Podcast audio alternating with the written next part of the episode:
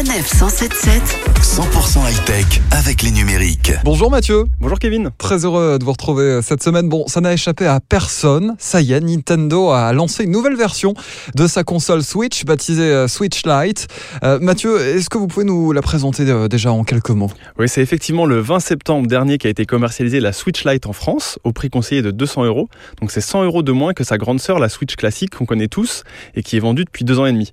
Alors comme son nom l'indique, il s'agit d'une version allégée, uniquement orientée vers une utilisation portable, puisque toute la partie hybride a été mise de côté, cette Switch Lite ne pouvant pas se connecter à un téléviseur. Alors c'est vrai que c'est une console euh, moins chère, uniquement portable.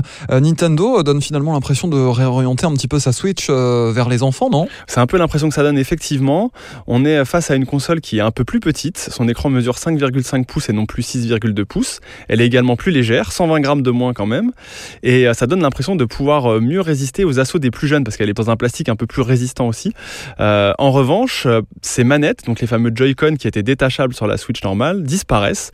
Ce qui rend cette Switch euh, Lite incompatible avec certains jeux qui tiraient profit de la reconnaissance de mouvements comme One to Switch et aussi les expériences de type Nintendo Labo. Alors c'est un peu dommage. En revanche, on profite d'une console qui est plus autonome, grâce notamment à l'intégration d'un processeur qui a été retravaillé et qui consomme moins d'énergie. Et comme nous sommes dans l'univers des jeux vidéo, des consoles cette semaine, euh, la PlayStation 5 euh, semblerait être un peu plus écolo que ses dernières versions. Elle devrait sortir en, en 2020, Mathieu. C'est une console qui sera plus puissante, mais quand on dit toujours plus de puissance, au bout d'un moment, on se dit euh, pour la planète, est-ce que c'est bon tout ça? Et c'est marrant parce que Sony a un discours euh, rigolo, enfin rigolo entre, guillemets, et responsable plutôt, puisqu'ils nous disent qu'ils travaillent sur le, le côté écologique de leur console. Donc croissance verte oblige, on apprend que la PS5 consommera beaucoup moins d'électricité en veille que n'en consommait la PS4, en se contentant de quelque chose comme par exemple 0,5 watts dans le mode euh, d'économie d'énergie euh, de veille. Il faut savoir que sur la PS4, c'est 8,5 watts par exemple. Et on suivra ensemble, bien sûr, la commercialisation de cette PS5.